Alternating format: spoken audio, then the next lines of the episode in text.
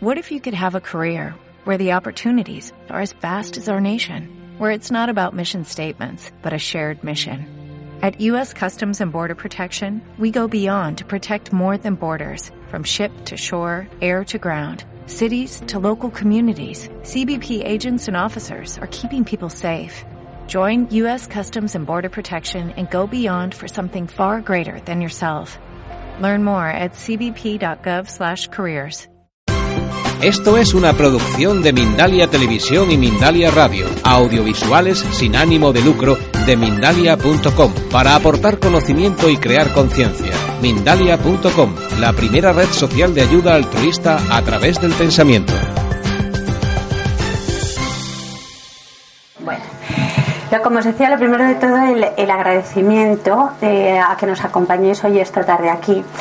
Y un agradecimiento muy especial que quiero hacer aparte de a todos. Ayer estuvimos trabajando, tuvimos nuestra tercera reunión de preparación de esta mesa redonda y sentimos todos la necesidad de honrar y agradecer a nuestro linaje genético ancestral y al que gracias a él estamos todos los miembros de esta mesa aquí, cada uno el nuestro. Y hay una representación muy especial aquí. De los cinco que componemos la mesa redonda, tenemos la fortuna de contar con cuatro de las madres que están aquí y que viven en Madrid. Hay una madre que es de fuera, pero hay cuatro madres entre vosotros que forman parte de los que componemos esta mesa redonda. Agradeceros especialmente el que estéis, porque ya veréis cuando empiecen mis compañeros a hablar, y yo también propiamente, los que no me habéis escuchado, cómo las vidas pueden ser muy complicadas. A veces si cada uno de nosotros sentimos el tener una vida complicada, cuando escuchemos a los que están aquí ahora y que van a compartir con vosotros, van a desnudar su alma y van a compartir con vosotros su vivencia, pues agradecer el que las madres estéis aquí presentes porque sabéis y habéis vivido lo que aquí vamos a compartir con todos vosotros. Así que os agradecemos muy especialmente el que estéis aquí. El porqué de esta mesa redonda y el para qué de esta mesa redonda. A muchos de nosotros, cada vez más, se nos van moviendo cosas, nos van sucediendo cosas que no podemos explicar, ni con lo que hemos ido estudiando, ni con lo que se nos ha ido contando y hemos ido creciendo. Y sin embargo lo hemos vivido, no nos lo han contado, lo hemos vivido, lo hemos experimentado. Nos hemos puesto a buscar y hemos ido encontrando respuesta. Y esa respuesta que hemos ido encontrando es lo que queremos compartir con vosotros, porque nos consta que seguro muchos de los que estéis aquí habéis vivido lo mismo ¿eh? o situaciones parecidas. Entonces, por eso vamos a hacer una exposición individual cada uno, pero luego vamos a abrir perdonad, entre todos una charla, un coloquio donde podamos hacer preguntas, donde podáis preguntar todo aquello que queráis.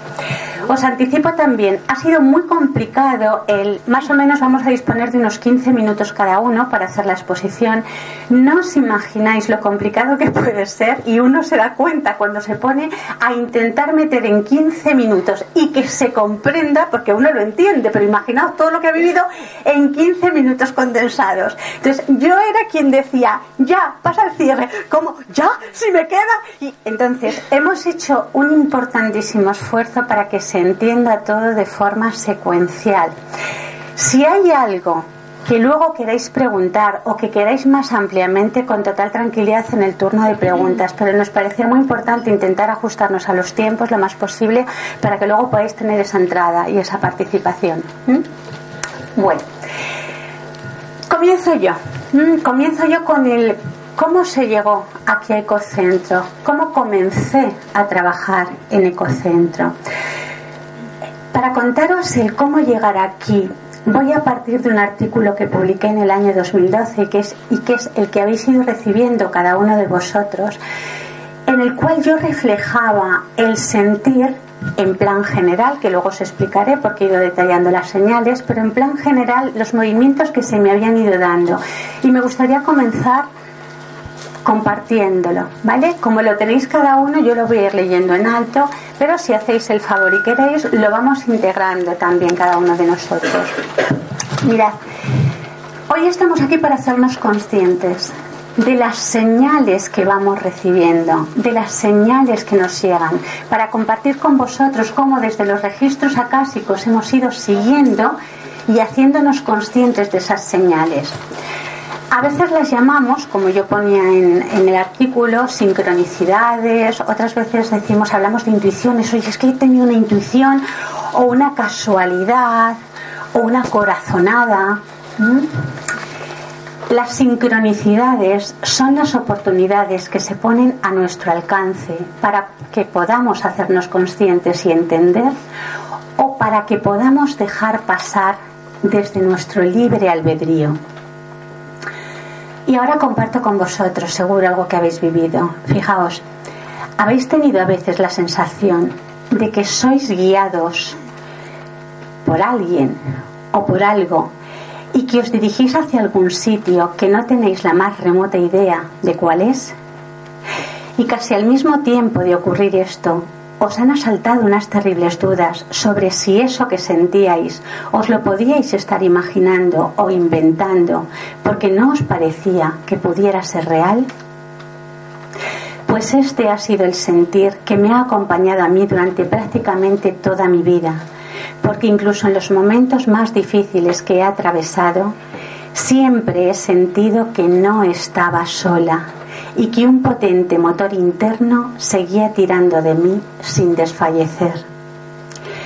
Pero incluso a pesar de este potente motor interno que os comento, si hace tres años, recordad que lo publiqué en 2012, estoy hablando del 2009, que es desde donde luego voy a empezar a explicaros las señales.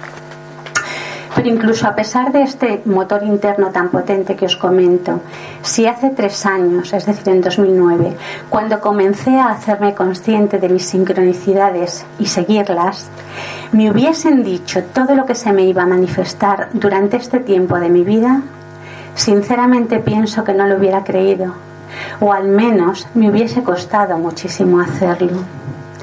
Siempre he sido una persona muy racional, y lo que he vivido difícilmente habría tenido cabida en mi vida si no se cuela en ella sin avisar. Es difícil imaginar cómo una psicóloga con 21 años de experiencia con los que contaba en aquel momento puede ser guiada paso a paso hasta llegar a ser maestra de registros acásicos. Y sin embargo, la sensación que tengo a día de hoy y la sensación que sigo teniendo hoy, dos años después de la publicación de este artículo, es que no he tenido que hacer nada más que seguir las señales que me llegaban. El objetivo de este artículo no es contaros las sincronicidades que se me dieron a mí, porque para ello ya están algunas de las conferencias que imparto y que vosotros venís a ellas. Hoy sí voy a hablar de señales de todas maneras.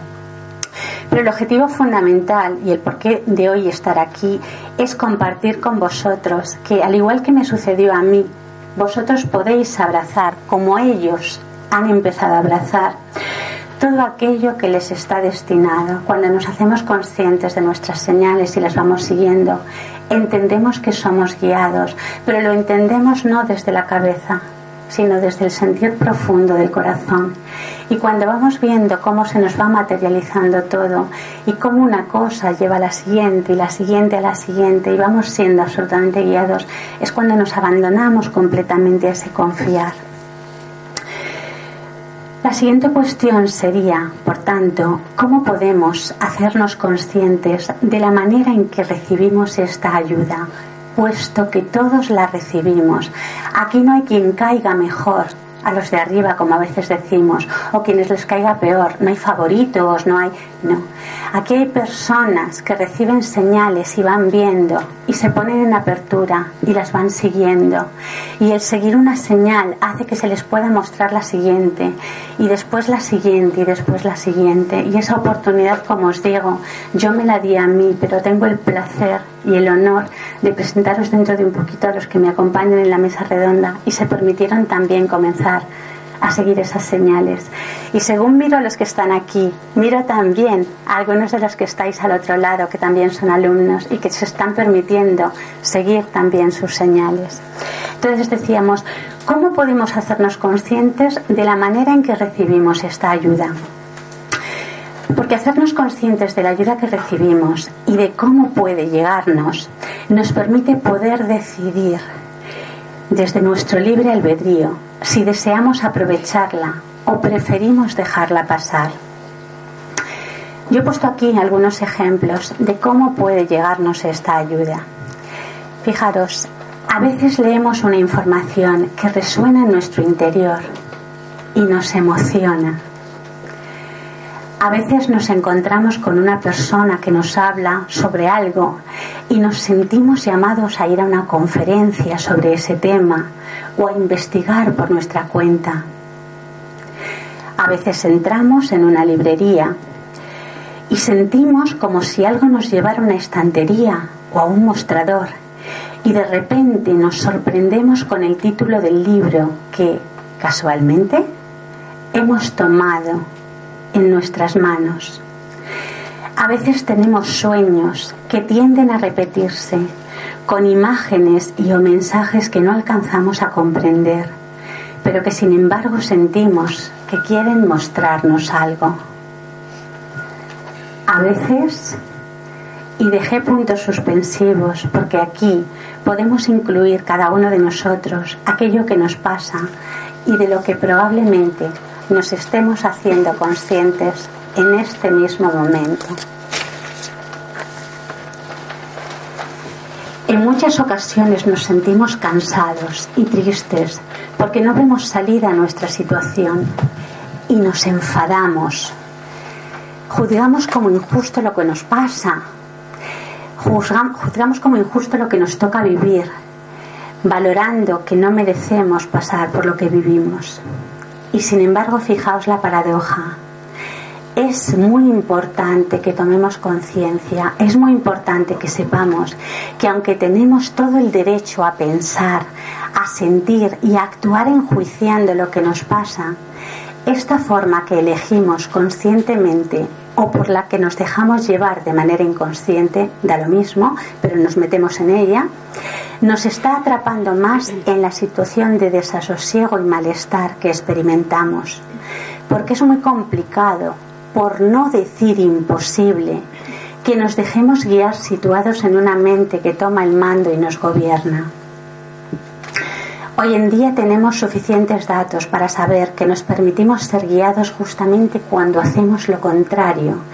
Fijaos, cuando renunciamos a que nuestra parte racional lleve el control, es decir, cuando nos abandonamos a lo que deba ser, en vez de intentar controlar lo que queremos que sea, es entonces cuando esa ayuda puede empezar a manifestarse.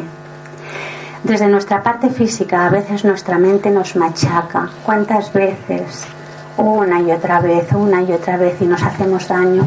Yo siempre digo en las conferencias que con enemigos como nosotros, ¿para qué queremos enemigos de fuera? Es decir, si como cada uno se conoce a sí mismo y se puede machacar a sí mismo y conocemos nuestros secretos más recónditos, ¿cuántas veces nos hemos machacado una y otra vez, una y otra vez? Sin embargo, desde nuestra parte de luz nos movemos por el sentir. Conectamos con la brújula interna que nos guía y la dejamos manifestarse a través de ese sentir. Le permitimos que nos muestre a través de ese sentir. Y ahí, conectados con este sentir, es donde damos entrada a veces a nuestra mente para que traduzca el mensaje de ese sentir. Pero fijaros la diferencia Traducir el mensaje del sentir es traducirlo, no es cambiarlo, ni negarlo, ni tergiversarlo, ni juzgarlo. Es permitir que me muestre aquello que he de ver, aquello que mi sentir me está manifestando. La mente a la que doy entrada aquí, por tanto, es una mente de luz, porque sabe quién tiene el control, que soy yo desde mi esencia, y me lo permite, y lo respeta. Recordemos siempre que la mente, esto es muy importante, recordemos siempre que la mente no tiene el control si nosotros no se lo damos. La mente no nos quita poder, la mente recoge y se hace cargo del poder que nosotros le cedemos. Sin embargo, cuando nos hacemos conscientes, voy a hablar ahora en plural, en plural cuando nos hacemos conscientes de, o lo que es lo mismo, cuando nos situamos en nuestro cuerpo de luz, nos damos cuenta de que nuestra mente es una valiosísima herramienta que nos ayuda en nuestra evolución, porque a través de ella podemos poner palabras a lo que se nos mueve dentro, o nos permitimos transcribir y dar significado a las señales que nos van llegando. Y muchas veces tenerlo en palabras nos permite una mayor comprensión y nos facilita poder apoyarnos en ello. Desde nuestra parte de luz, la mente siempre es nuestra aliada. Esto es otra clave. O sea, desde la parte de luz la mente no te machaca jamás, no te dañas, no te culpas, te haces consciente, tomas responsabilidades, miras las cosas a la cara. Desde la parte de luz la mente está al servicio. Cuando nos hacemos conscientes, os decía, nos damos cuenta del importante valor de nuestra mente. Y al ponerlo en palabras, esto nos va a ayudar muchísimo. Si nos damos cuenta, según lo que estamos leyendo, de que quizás hemos cedido a nuestra mente el control, porque aparece cuando ya quiere, utilizando además mensajes dañinos o distractores para nosotros, debemos decidir si queremos que siga siendo así o si empezamos a generar el cambio que nos permita recobrar el control sobre lo que vivimos y sobre cómo queremos vivirlo.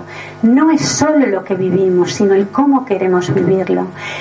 lo que vivimos lo vais a tener en mis señales, los lo vais a tener en ellos. Lo que nos va diferenciando es el cómo vivimos aquello que nos llega. Esto es lo que nos va diferenciando a unos y a otros, no lo que vivimos. También me lo habéis escuchado muchísimas veces en las conferencias.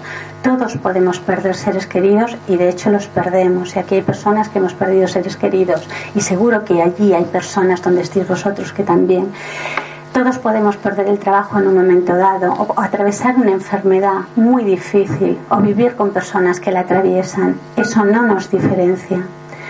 Sin embargo, lo que nos diferencia es qué hacemos con esas situaciones que vivimos, si nos atrapamos y entramos en victimismos o si las transitamos desde la luz. Y eso ya lo veréis hoy, sí que marca una grandísima diferencia entre unos y otros y por eso queremos compartirlo con vosotros. Por eso tan importante que aparece, así lo pusimos con, con letra mayúscula, la importancia del primer paso, que es, es el hacerme consciente. Porque al hacernos conscientes de lo que nos ocurre, que es el primer y el fundamental paso para empezar a recuperar nuestro poder, ya que solamente mirando hacia nuestro interior y conectando con lo que se nos está moviendo dentro, podemos empezar a generar nuestro cambio. Porque para poder afrontar algo, como os decía hace un momento, es necesario que lo miremos a la cara. Pero debemos saber, además, que no es suficiente con mirar solo las cosas, no es suficiente con hacernos conscientes de lo que nos ocurre, sino que además hemos de confiar en que en todo momento estamos siendo guiados a través de ese motor interno y de las señales que vamos recibiendo. Y hemos de seguir cada señal para permitir que se muestre la siguiente.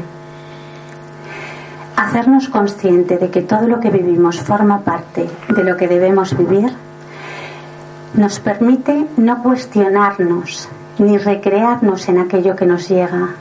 Simplemente lo dejamos estar, permitiendo que sea, que se manifieste y por supuesto, y lo más fundamental para cada uno de nosotros, para que podamos ser guiados, permitir que se muestre ese mensaje, ese aprendizaje, esa experiencia que trae para cada uno de nosotros la situación que vivimos. Yo os voy a comentar, si, si me oís bien, como me voy a levantar, si me oís bien, dejo el micrófono, ¿vale? Porque si no va a estar sonando mucho al moverme. Voy a. Me, me, lo decís, ¿vale? Si no lo retomo, me vengo para acá. Bueno, para no alargar más la parte de mi exposición, yo he puesto aquí para compartir. ¿Me, me vais a permitir? para, les, les tapo. Bueno, momentos claves y cosas muy. ¿Se me oye bajo? ¿Levanto más la voz? a ver si soy capaz así de, de, proyectar el doblaje que estudié también, a ver si me sirve. Y si no, me tom, tomo el micrófono. Bueno, o, o lo, lo, voy a aceptar la sugerencia y salvo que provoque mucho ruido, a ver, momentos claves en mi vida. 1977, es decir, tenía yo, estaba en octavo de EGB. Conocí a una persona que fue mi tutora y vi que había otro modelo diferente al que yo hasta ese momento había conocido. No había victimismo, era una persona feliz, era una persona que vivía de otra manera y a mí aquello me impactó tremendamente. Y fue un primer momento en el que me di cuenta de que había personas felices y yo quería ser así. En 1981, en Tarragona, tenía yo 17 años, en vacaciones, un heladero comprando un hermano que, un, helado con mi hermana que la llevo 5 años, soy yo mayor, me echó muchísima más de la que tenía. Yo tenía 17 años y me echó muchísimo más. Cuando llegué de nuevo a la residencia en la que, en la que estábamos veraneando, me miré al espejo y no me gustó lo que vi. Una persona con mucho sufrimiento, con mucho dolor y hice un propósito firme de cambiar. No tenía ni idea cómo, pero recuerdo que desde el corazón profundamente dije yo quiero cambiar, no quiero ser así. Eh, deseo con fuerza, por eso he puesto la apertura, ser feliz y cambiar el cómo soy. 2003, que yo a veces me lío con 2004, pero mirando las fechas y recuperando todo, en 2003 se cierra todo el trabajo para mí. Yo siempre he tenido muchísimo trabajo, no me voy a extender, pero sabéis los que venís asiduamente que soy psicóloga, que soy mediadora, imparto también eh, talleres en, en empresas de autoconocimiento, de liderazgo, de motivación, aparte de hacer terapias. Entonces se cerró de repente todo el trabajo pero no le di la más mínima importancia. Tenía dinero en ese momento, lo único que no tenía era tiempo, y entonces dije, bueno, había unas compañeras que se iban las casualidades, ¿verdad? A un congreso de mediación a Buenos Aires y yo dije, pues estupendo, tenía dinero y tiempo, me fui a un congreso de mediación. Me encantó la mediación, vine aquí, me apunté en la pontificia, en la universidad, a hacer mediación familiar y con menores, se volvió a abrir todo y ya está. En 2005, embarazada yo de más de seis meses, diagnostican a mi padre un cáncer terminal, grado 4 de pulmón. Yo fue la primera vez, y voy a mencionar la palabra para que os deis cuenta de que nada es casual, que dije, por favor, porque le dieron tres meses de vida. Estamos hablando en abril, mayo, junio, julio. Yo daba a luz, de hecho nació mi segundo hijo el 27 de julio. Y yo dije, por favor, que no se permita que lleve, lleve jamás la pena de la partida de mi padre y la alegría del segundo hijo. Bueno, aquello fue escuchado, estaban los planes de vida de cada uno y mi padre estuvo, vivió cuatro años y medio más. En, de 2005 a 2009, que fue todo esto vida de mi padre, conoció también, por supuesto, a su nieto, a mi, a mi hijo que tiene nueve años, pues nació mi segundo hijo, como todo se abre de nuevo, pues yo no me di por enterada. Lo comento porque a veces nos ocurre esto. No nos damos por enterados en cosas que nos pasan. Entonces, ya en 2009 me vuelve a ocurrir lo mismo, no solo lo familiar, sino que se tambalea todo. La familia propia, el trabajo, mi padre va empeorando. En septiembre de 2009 mi padre fallece, muere. Y yo me pregunto, ¿qué he de ver y que no estoy viendo? O sea, pero hundida en la miseria, o sea, no os imagináis. O sea, no, no, voy a decir en depresión profunda porque sería una injusticia y sería un, mal empleo, porque sé, conozco por mi profesión lo que es una depresión profunda y no sería justo para quienes lo padecen. Pero sí con no entendiendo nada, o sea, yo decía, por Dios, qué deber. Y con apertura total, eso sí os lo digo, yo pido poco, pero cuando pido, pido con total apertura. Pedí y ahí empezaron a aparecer las señales, ¿vale? Empiezo a hacerme conscientes de las señales que me llegan. ¿Cómo? Fallece mi padre, como os digo, el 11, en octubre primero es el día 1, yo por la mañana, o sea, eh, hago esta, esta pregunta y al mediodía me llama mi madre y me dice que hay una conferencia aquí en Ecocentro de regresiones. Y yo dije, joder, si acabo de pedir y me llama mi madre, que era rarísimo que me llamase para venir, dije, voy. Vine, me apasioné la conferencia, me apunté a un curso que duraba cinco meses, voy, como os digo, a la conferencia de regresiones, me apunto al curso que va de octubre de 2009 a febrero de 2010. Esto fue fundamental para mí. ¿Por qué? Porque hacía prácticas con todo grabado. Yo soy súper racional, ¿vale? Los que venís, como digo, sabéis muy bien. Y para mí era fundamental, pues si no, no me hubiera querido nada de esto, de lo que he vivido. Todo se grababa, todo era en prácticas con gente, entonces hubo dos momentos mágicos, hubo muchos, pero dos fundamentales. En la primera regresión que me hizo una compañera en las prácticas, con todo grabado, como os digo, yo me veo en la rueda de expansión eligiendo para esta vida rabia, enfado conmigo misma, pena y perfeccionismo. Todo esto lo detallo en la primera conferencia, que si alguien lo quiere conocer en más profundidad, doy tres conferencias cada mes y en la conferencia uno explico todo esto, pero por no quitar más tiempo a mis compañeros. En la segunda, en conexión con la fuente, recibo que hay que parar la regresión porque estoy teniendo una llamada que tiene que ver con mi misión de vida. La persona, pues obviamente no quería pararla, iba a otros sitios, pero tanto insistía la fuente que no podía seguir. Cuando los teléfonos, por supuesto, os podéis imaginar, sin escucharse, o sea, yo tenía muchísimas llamadas cuando fui al móvil y ya sentí que algo gordo tenía que haber pasado. Y sonó el móvil justo en ese momento. Era mi tío y él no me tuvo que decir nada, se lo dije yo, que mi hermano había fallecido. O sea, en vez de decírmelo mi tío a mí, se lo dije yo porque lo recibí de la fuente. Tenía 46 años mi hermano en ese momento y la persona que me estaba haciendo la regresión casualmente era de los 10 que hacíamos el grupo, la única que sabía de registros acásicos. La única. Fijaos la casualidad también. Me dijo María José, tal y como tú recibes, tienes que hablar. Fue la primera vez que yo iba a hablar de Arci, de Laura Lagos y me empecé a poner, a poner en contacto con ella. Entonces, Hago el nivel 1 en noviembre de 2010. Hago el nivel 2 en marzo de 2011. En abril de 2011 los registros me muestran que voy a empezar a trabajar en Ecocentro con todo lo que hago. Las conferencias, grupos de evolución, absolutamente todo lo que hago.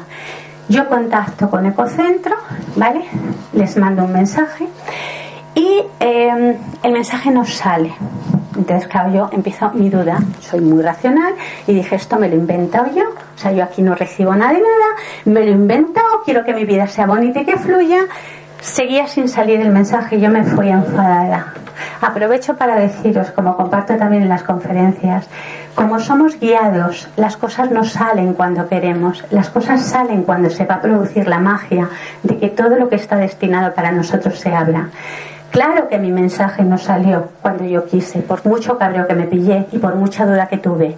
Mi mensaje salió cuando las personas que nombro porque tengo permiso para nombrarlo. Cuando María José Muñoz de aquí de Cocentro me mandó un mensaje a mí diciéndome, María José, esto es mágico. Ella empleó la palabra mágica.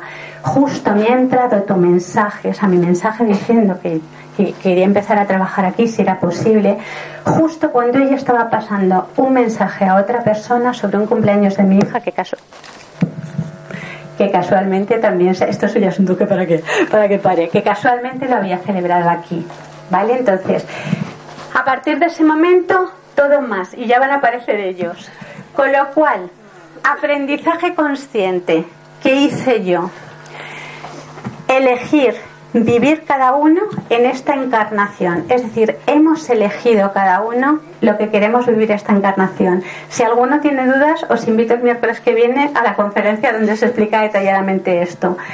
Somos guiados todos, pero como os decía antes, solo algunos tomamos conciencia de las señales y eso es lo que va marcando la diferencia. Y tercero, importantísimo aprendizaje, la importancia de seguir las señales y la importancia de confiar en que todo es como ha de ser, aunque no entendamos. Porque si confiamos y seguimos las señales, nos damos la oportunidad de encajar las piezas del puzzle de nuestra vida. Yo encajé las piezas del puzzle de mi vida y ahora cada uno de mis compañeros que os iré presentando con gran placer, honor y agradecimiento, os irán presentando cómo fueron encajando ellos las piezas del puzzle de su vida. Os voy a presentar en primer lugar, a ver, voy a quitar ya esta parte mía. Os presento en primer lugar a Eva. Bueno, Eva va a compartir con vosotros todo lo que se le movió desde los registros acásicos y bueno, luego le podréis hacer igual que a mí, pues todas las preguntas que sintáis o que deseéis. Te lo paso. Bueno, pues yo voy a contar mi experiencia, pero antes eh, he sentido decir una cosa que no habíamos hablado antes, ¿no? Y bueno, la voy a comentar. Yo con mis guías hablo cada día y ellos em, me susurran al corazón, ¿no? Entonces, bueno, lo que voy a comentar es, bueno, que en mi vida el protagonista de mi vida es el miedo. Entonces, como ahora tengo mucho miedo, pues voy a compartir con vosotros lo que me dijeron mis guías, ¿no? Del miedo.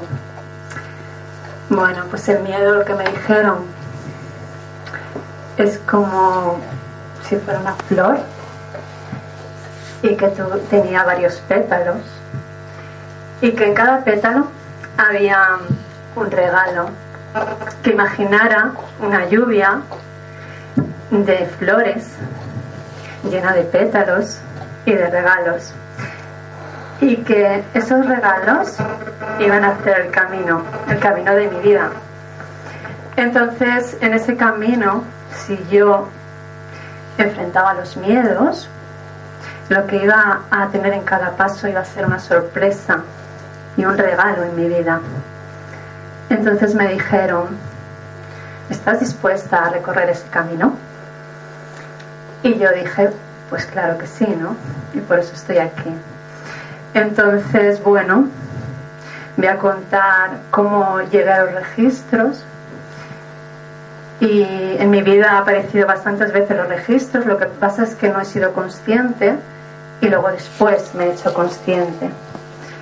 Eh, la primera vez que yo vi los registros fue porque yo estaba en casa, estaba tumbada y sentí mirar la mesilla, había unos papeles y en esos papeles uno se cayó al suelo. Cogí el papel, lo miré y era una meditación de, de Fundación, eh, Fundación Sauce, de Emisin, y fui para allá. Entonces, eh, después de esa meditación, una charla de Reiki.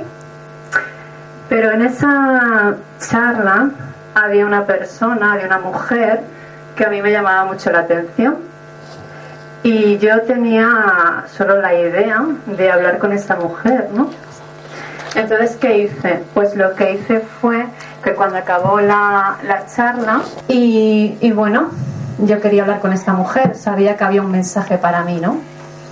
Entonces había dos líneas en el metro y yo pues lo que hice fue bueno, pues guiarme por mi intuición, ¿no? Y entonces había línea 1, línea 4, las dos iban a mi casa, dije, pues esta chica seguro que ha ido a la línea 1. Me bajé para abajo y, y la vi de frente.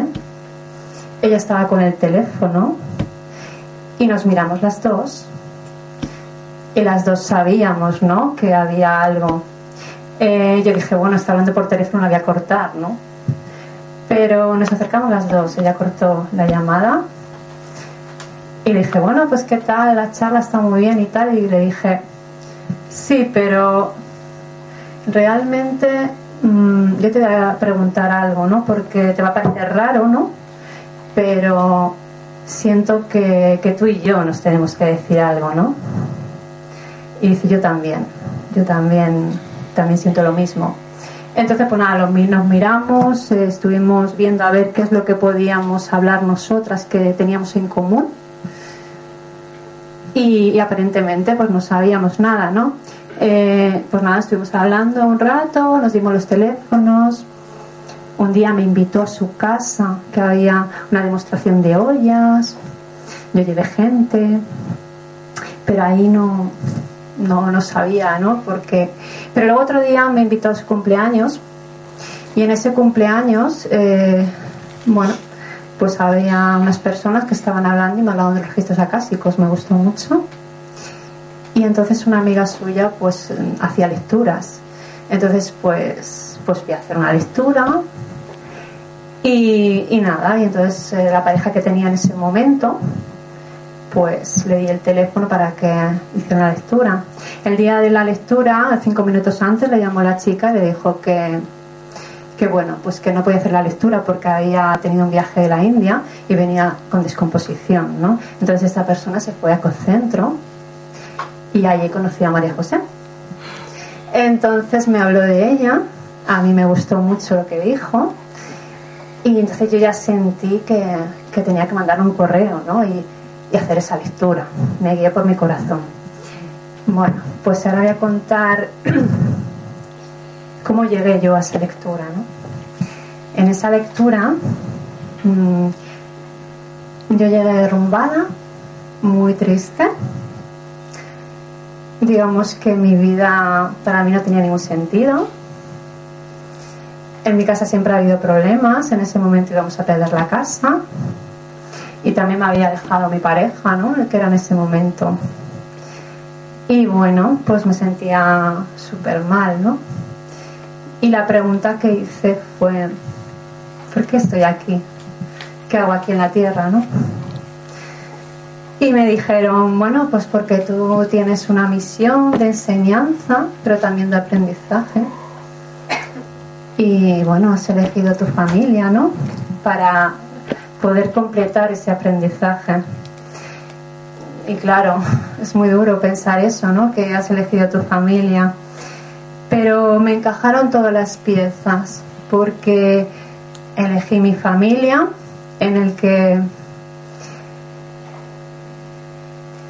tengo tres hermanos, tenía tres hermanos, los tres drogadictos, y uno de ellos pues se mató en un accidente de moto.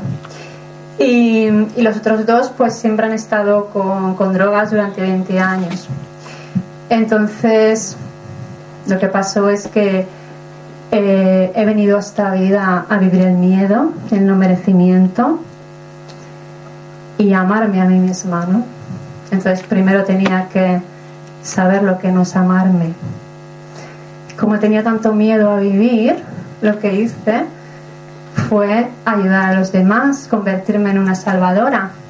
Entonces me convertí en una salvadora de mi familia, de mis hermanos, y yo prefería ir a los centros de desintoxicación que antes que ver, que ver mi vida, ¿no?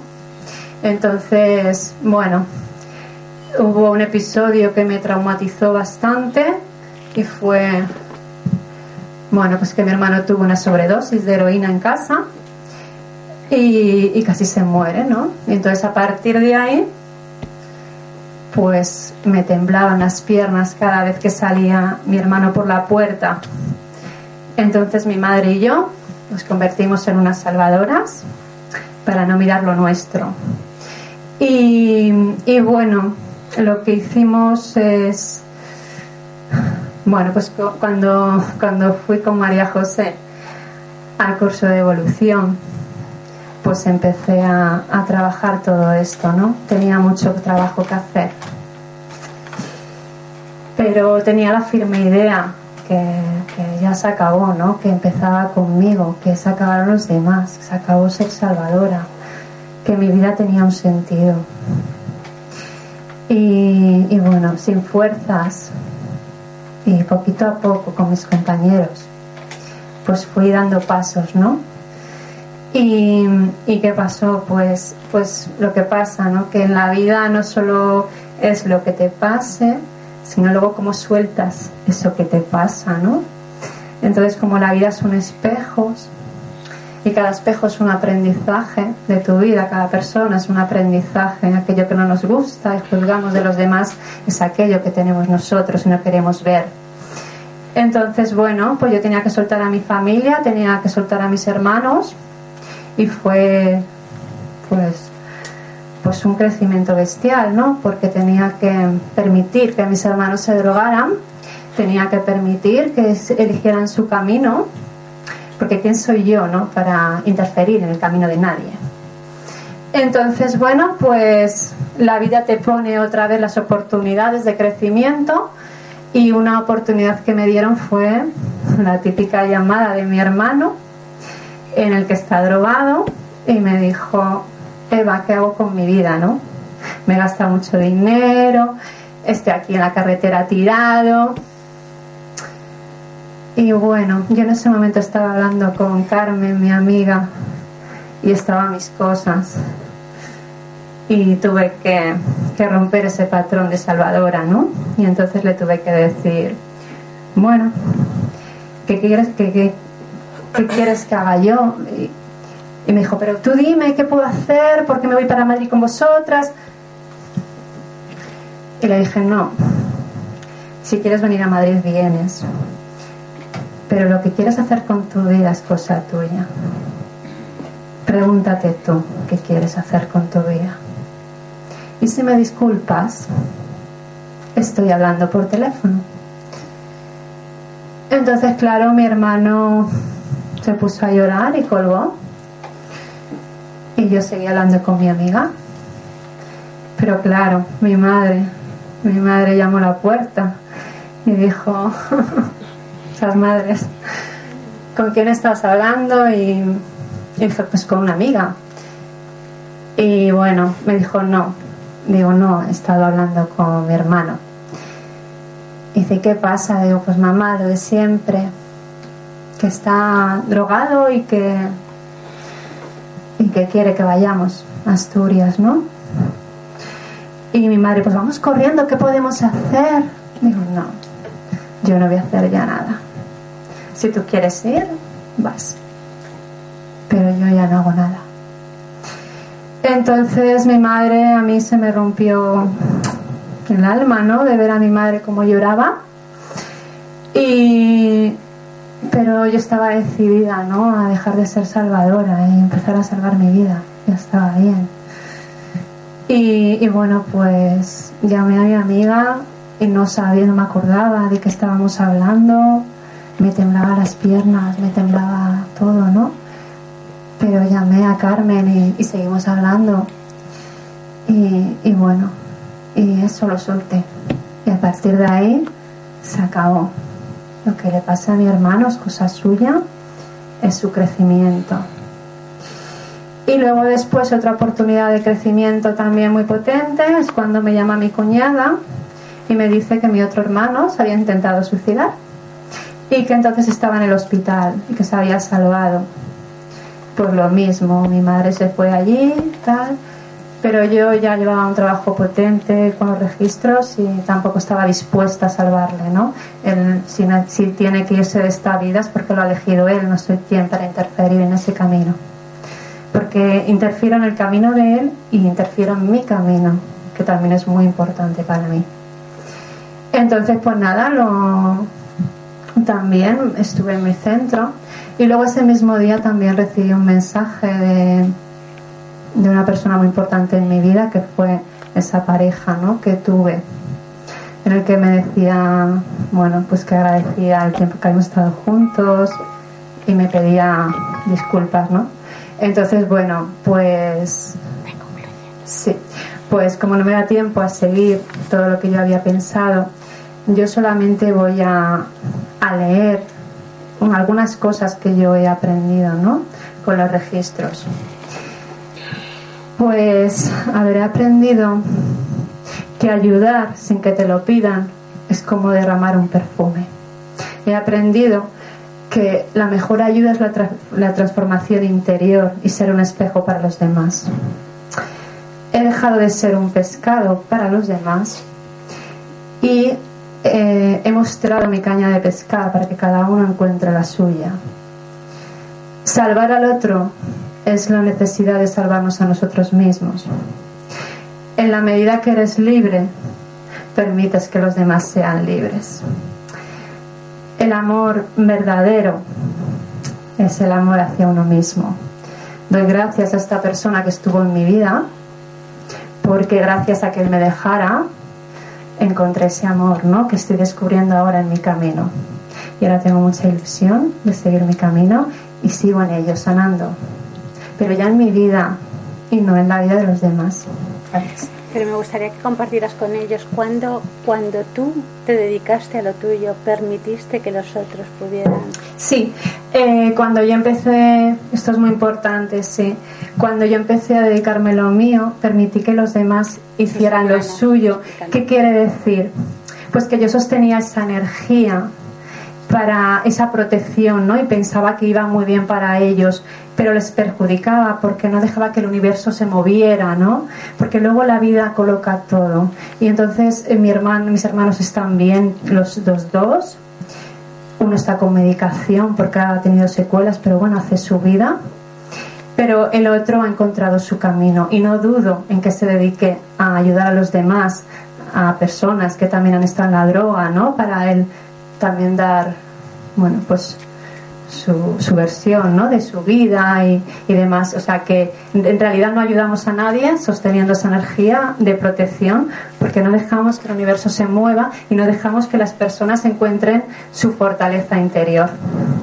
Y eso pues es muy importante. Luego después, rápido, eh, el tema de la casa que íbamos a perder, pues la vida, el soltar eso, el pensar que vamos a perder la casa, pues no importa porque eso ha sido un proceso lo importante son las personas, pues, eh, pues la vida, la magia de la vida hizo que un amigo mío que es abogado me dijo que se hacía cargo de todo y luego pues sorprendentemente lo que son las señales y la vida, ¿no? Hablando en su despacho, ahí en la calle Almagro, bueno pues mi padre se puso a hablar con él y resulta que, que su padre era un jefazo de mi padre, ¿no? En Pegaso hace muchos años. Entonces, bueno, pues simplemente soltar y, y fluir con la vida porque no tenemos responsabilidad de nada, solamente de ser felices. Luego el universo sabe. Gracias.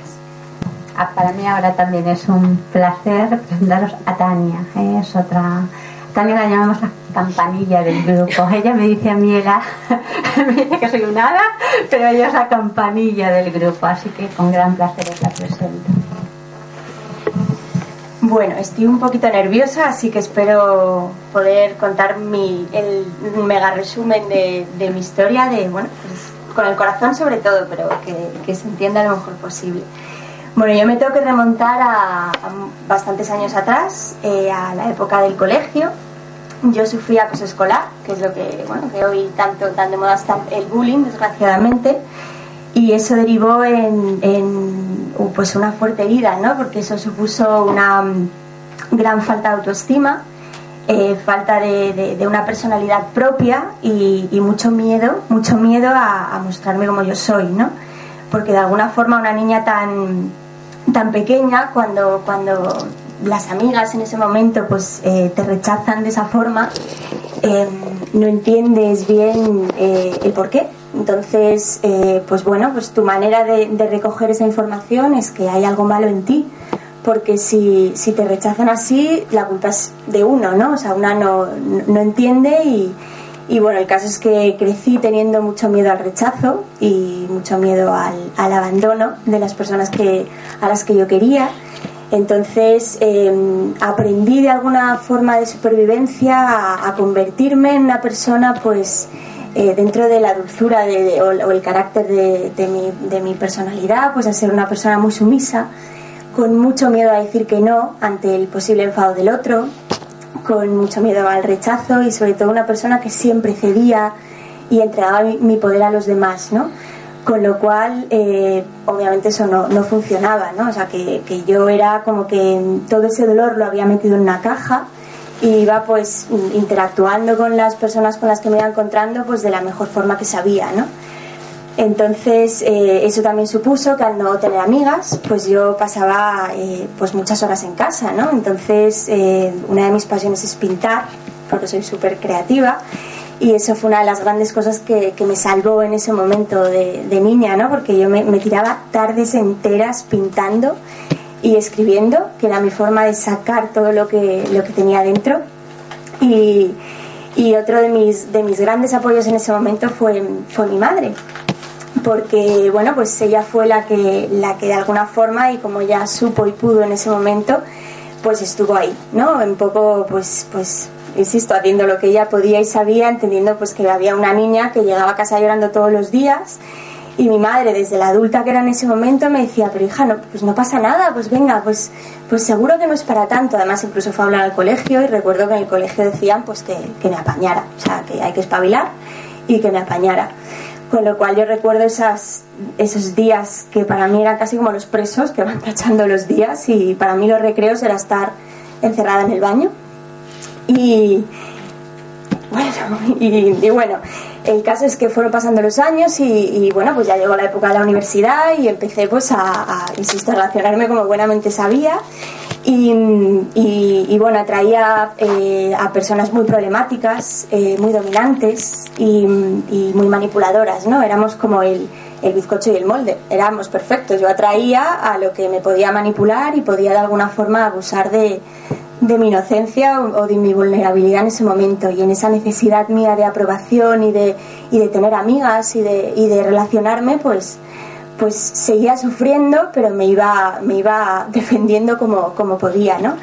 El caso es que mm, fueron pasando los años y como la vida es maravillosa y siempre te da segundas, terceras, cuartas y quintas oportunidades porque nunca se cansa, llegaron a mi vida los registros acásicos, ¿no? En ese momento eh, eh, pues una, una amiga me, me, habló de los registros acásicos, además fue una conversación, me acuerdo que yo estaba en el trabajo, de una forma incluso tan rápida que, que, no me dio tiempo a entenderlo, ni siquiera yo creo que ella me lo supo explicar, pero fue la, el eslabón perfecto para que a mí, dentro de que soy también muy curiosa y muy, y muy lanzada para, para, experimentar y para ir a, a probar cosas nuevas, pues dije, oye, pues qué maravilla, y eso, un poco con lo que me explicó, dije, y eso, no sé, ¿qué es?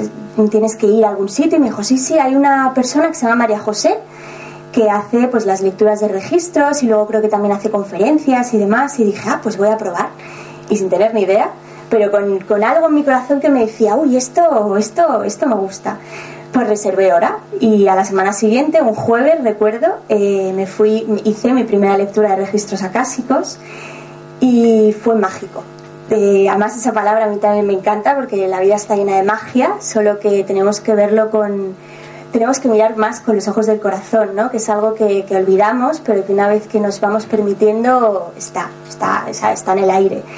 Y, el caso es que esa lectura fue preciosa porque me dieron nada más, no me dieron ni demasiada información ni, ni poca, ¿no? Me dieron la que en ese momento, desde mi nivel de conciencia y lo que yo podía comprender, necesitaba saber. Y de repente es como si se abriera una ventana de luz enorme eh, y entendí. O fue como un, un clap que de repente mm, entendí para qué estaba aquí, entendí que no era una abandonada de la vida y, y sobre todo algo que me encanta de los registros es que siempre te llevan a la toma de responsabilidad. Entonces eso molesta mucho al principio porque la idea, lo que nos enseñan es a ser el víctima que lloras y todo el mundo te consuela y es como que así de alguna forma pues conseguimos la atención de la gente, obviamente esto lo hacemos de manera inconsciente, pero, pero claro, eso al principio es cuece, ¿no? Porque dices, bueno, a ver, consuélame o dime algo que me haga sentir mejor, pero no, no, ellos ahí es como, no, toma tu responsabilidad, ya no eres una niña, eres una adulta y ahora puedes darle un giro a tu vida, o sea, has llegado aquí, así que tú verás, libre albedrío, o sea, elige dónde quieres estar. Y entonces me encantó, me encantó y, y aún sin buscarlo, porque en la vida todo cuando no lo buscas es cuando aparece, eh, pues bueno, me, me, di cuenta de todas las reuniones, conferencias, prácticas que había y entonces dije, pues voy a ir. Y entonces empecé a venir a las conferencias, a las prácticas y, a las reuniones que había de, gente maravillosa como Eva y bueno, y todos, porque somos muchos. Y, fue una pasada, porque de repente encontré a personas, encontré a gente que abría sus corazones de par en par, que con toda la vulnerabilidad del mundo te contaba sus cosas con una transparencia que para mí fue un sartenazo en la cabeza, ¿no? Porque todo lo que yo había estado evitando hacer durante tanto tiempo se me estaba invitando a, a abrirme y a, quitar de una vez la coraza y a, y a reencontrarme con esa mm, preciosa niña que, que fui, ¿no? Y, y bueno, el, para intentar abreviar, bueno, em, yo es que soy muy sensible, entonces, pues bueno, es lo que hay. Y, gracias. Y bueno, entonces eh, esto es lo positivo, ¿no? Que encontré a gente maravillosa, que de repente empecé a ver espejos preciosos, ¿no? Y dije, bueno, esto me encanta, o sea, quiero conocer a estas personas, quiero que me ayuden a, reencontrarme conmigo misma y a, y a sacar todo eso que, que, tanto escondí, ¿no? Y bueno, y luego está la cara B de la moneda, y es que en esta búsqueda de mí misma, eh, claro, empecé a pasar menos tiempo en casa, y empecé a, a, los fines de semana, claro, yo antes pasaba mucho tiempo con mis padres, ¿no? Y era como que llegaba el domingo y hacían una comida y yo siempre ahí la primera, ¿no? Pero de alguna forma, pues como estaba en, pues no tenía muchas amistades y entonces pues, pues era como obvio, Tania va a estar. Pero claro, de repente ese salto cuántico en el que Tania tenía planes, Tania empezaba a conocer a gente afín, Tania empezaba a salir y empezaba a vivir su vida. Claro, mis padres empezaron a, bueno, pues se les movió lo suyo, ¿no? Con lo cual fue como, mm, ¿dónde vas? ¿Qué haces? No entendemos nada, has cambiado, ya no estás con nosotros, ya no estás en casa. Y, bueno, ahí realmente te vas dando cuenta de las, de las demandas, que todos las tenemos, ¿no? Y si no nos hacemos responsables de ellas, pues como bien dice Eva, pues al final, pues, pues bueno, pues en este caso mis padres demandaban una atención y un cariño que les había estado dando durante tanto tiempo y ellos a mí, pero llegaba, llegaba el momento de, de volar, ¿no? Y entonces se me brindaba la oportunidad de, pues de poder ser Tania, y, el caso es que, bueno, pues fue una etapa bastante complicada porque empezó, yo además tenía muchísima rabia dentro y le había guardado tanto, tanto que en ese momento, mm, y gracias a los registros todo, todo sale, ¿no? O sea, no lo podemos esconder y gracias a Dios que no lo podemos esconder porque es una liberación absoluta. Y entonces supuso que toda la rabia, toda la frustración que yo tenía dentro, pues en, en casa empezó a haber muchas discusiones, ¿no? Porque yo me sentía frustrada, yo no podía entender cómo mis padres, que ahora veían que yo empezaba a hacer mi vida, que salía, que entraba, claro, yo decía, sois unos egoístas, yo no he venido ni a ser una hija bastón, ni a, ni a cuidar de mamá, y sobre todo porque cuando estamos de alguna forma también salvando al otro o dependiendo del otro, eh, yo no me ocupo de mí y tampoco hago que el otro se ocupe del mismo. Y aquí se creó un hábito bastante eh, tóxico pero muy común y es que me convertí casi en la pareja de mi madre porque mi padre es, como vas a ir con tu madre vas a salir con tu madre al cine vas a y era como a ver papá no pero bueno y cómo vas a dejar a tu madre sola y tu madre ayer cenó sola claro entonces llegó un punto en el que ella era así o sea era como eh, déjame en paz no te quiero ver y llegó un, pues eso, pasó una época en la que todo el rato era la gresca, cada vez peor, yo cada vez me distanciaba más, ellos en su frustración y en su incomprensión, pues también, pues, pues bueno, yo me pongo en su lugar y lo, y lo comprendo, ¿no? Y entonces eh, me recuerdo un día que me levanté por la mañana y bajaba a desayunar, a tomar un café, y me levanté con un ardor de estómago y una certeza en mi corazón de decir, ups, creo que hoy va a pasar algo, pero no sabía el qué. Y bajé a desayunar, estaba tomándome mi café y entró mi padre por, por la puerta de la cocina, ¿no? Y de repente me dijo, quiero que sepas, y ya fue como, ¡cling! Digo, a ver qué va a soltar. Digo, quiero que sepas que estoy muy triste y muy decepcionado porque no entiendo por qué no estás en casa, no entiendo qué es lo que haces, has cambiado. Eh, e incluso me llegó a decir, no nos gusta la persona en la que te estás convirtiendo. Y, y, bueno, no le dejé terminar. O sea, yo era una pantera y le dije, o sea, se acabó, sois unos egoístas y sinceramente o sea, mm, además encima cuando estás enfadado y en ese momento caliente dices cosas que no sientes, ¿no? Pero, pero en ese momento pues brotó toda la rabia mutua, porque también él en su frustración pues me, lo dijo, me dijo cosas que, en ese momento pues, pues él no sentía, pero le salieron. Llegó mi madre, entraba en ese momento y se montó ahí una jauría de lobos importante. Y entonces tiré el café, me subí a mi habitación llorando como una magdalena y frustrada y perdida y fue cuando dije, ¿qué tengo que hacer? qué tengo que hacer para poder hacer las cosas bien y que todas las partes involucradas mm, estemos bien. Y de repente me llegó la información, me dijeron, vete. Y yo fue como, que me vaya a dónde, o sea, si no todo dónde ir. Y, además en, en, mi, proceso de cambio había dejado el trabajo y en ese momento estaba en el paro, ¿no? Empezaba un proyecto mío, por eso esto lo resumo, pero han sido un par de años y bastantes meses y era vete. Y entonces, eh, sin saber dónde, ni cómo, ni a dónde, yo solo sabía que en ese momento tenía que salir de mi casa. Cogí una bolsa de deporte, metí cuatro camisetas, unos vaqueros y lo que pude pillar y temblando como una niña eh, di un portazo y me marché. Y llamé a una amiga y le dije, mira, em, no me preguntes casi por qué, pero ¿me podrías acoger en tu casa? Porque necesito una cama y necesito pues, pues que alguien me escuche y, tal. Y entonces esta amiga me dijo, por supuesto. Luego te enteras que esa amiga era el ángel, que tenía que estar ahí para que yo pudiera hacer ese salto cuántico tan importante para todas las partes involucradas, porque no era solo para mí.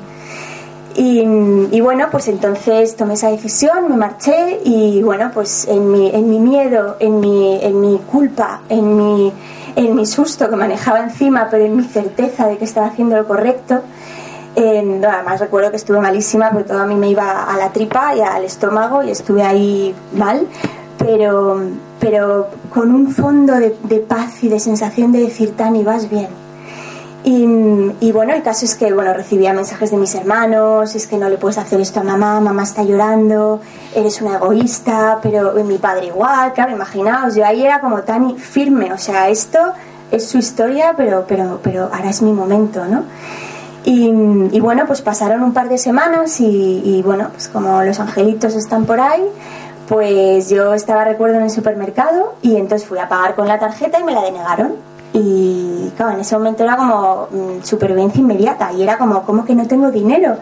Y entonces dije, es imposible, tenía dinero en la cuenta y me dijeron, no, pues lo sentimos, pero la tarjeta nos la deniegan. Bueno, fui al banco y además yo estaba ahí bastante nerviosa y dije, por Dios, mírenme porque esto no puede estar bien. Y entonces me miraban en el banco y me dijeron, es que ha habido un error y yo miré arriba y dije, error, seguro. Y yo, ¿y cuál es el error? Y me dice, no, es que eh, te han pasado un importe eh, erróneo, equivocado, y es de Ikea. Y me habían pasado un importe como de, mm, pues eso, muy, muy grande y me dejaron en números rojos. Total, que salí del banco como una pantera, llamé a Ikea y me dijeron, ay, lo lamentamos, pero necesitamos la factura para solucionar este error. Y yo lo mismo, volví a mirar arriba y dije, eh, de coña o sea, esto supone eh, que tengo que ir a mi casa. Y entonces en ese momento dije, es lo último que me apetece, pero mm, ¿por qué tengo que ir a mi casa ahora mismo cuando es lo último que me apetece y cuando estoy pasándolo fatal? Y en ese momento otra vez me vino información y, me, y sentí, porque tienes una conversación pendiente con tu madre, ¿no? Así que adelante, señorita, otro giro de tuerca y allá que fui. Porque es verdad que en eso, si algo me define es que soy. Si la tengo algo claro, voy a por todas. Y en una hora y cuarto estaba plantada en la puerta de mi casa, temblando otra vez, porque para mí era algo. ¡Wow! Era como encontrarme cara a cara con mi, con mi miedo, ¿no? Y con mi culpa y con mi todo otra vez ahí removido. Y, bueno, pues entré, subí, mi madre estaba en, en, las escaleras y mi madre llorando me decía, no entiendo por qué estás haciendo esto, me estás haciendo daño, no lo entiendo. Yo decía, mamá, es lo que tengo que hacer, confía en mí, o sea, nos estamos haciendo daño y en este momento es lo que tiene que ser. Pero ya, claro, ya en su frustración y en su no entendía nada, pues lloraba y me decía, pero, pero ¿por qué? No lo entiendo, pero no eres feliz aquí. Yo decía, mamá, eh, bueno, pasó eso pues a gritarme, yo ahí intentando ahí pues eso, pero lógicamente, ¿no? Era una situación muy tensa. Y yo cogí mi factura ahora, o sea, una templanza que yo flipo en colores, yo dije, esto está sostenido por alguien o algo, que ya sabemos todos lo que es, porque esto yo en una parte, o sea, humanamente era como que en otro momento no, no hubiera sido capaz, ¿no? Y, y, bueno, pues cogí la factura y le dije, eh, mamá, confía, y me dijo, estás huyendo, y le dije, no, estoy aquí, y te estoy mirando a la cara y a los ojos y te estoy diciendo que me voy y que no te pido que lo comprendas porque sé que todo se reubicará cuando tenga que ser. Y, bueno, y así fue.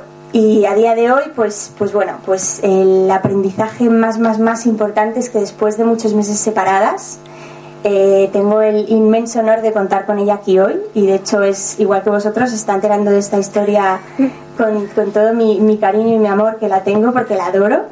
Y, también lo que dice Eva, la adoro, pero también me adoro a mí y como me adoro a mí y ese paso era súper necesario para, para, cortar dependencias, para, para sacar a la adulta y decir mi vida es mía, nadie va a decidir por mí excepto yo y voy a por todas. Así que ha merecido la pena porque te quiero mamá y porque mm, ha sido la mejor decisión que he podido tomar. Y, y, a las pruebas me remito, me emociono, pero, pero soy la persona más feliz del mundo. Estoy encaminada a donde tengo que ir, pero a, todo vapor. Y, bueno, pues que, pues que a por todas, porque tenemos esta vida para disfrutarla, para ser felices y no para salvar a nadie, incluso aunque sea familia, porque incluso diré otra cosa más ya como cierre. Em, en el momento en el que yo le he devuelto a, a mis padres su responsabilidad, eh, crecemos todos si yo sigo ahí en casa y sigo siendo la niña de mamá y sigo siendo la niña de papá, ellos estarán contentos, pero yo no. Yo seré infeliz y encima estaré actuando desde el miedo y la culpa, lo cual es un pan como unas tortas porque al final pues vienen los reproches y viene la rabia, ¿no? Así que, pues bueno, eso es mi, mi, mi gran historia. y muchas gracias. A ti, Tania.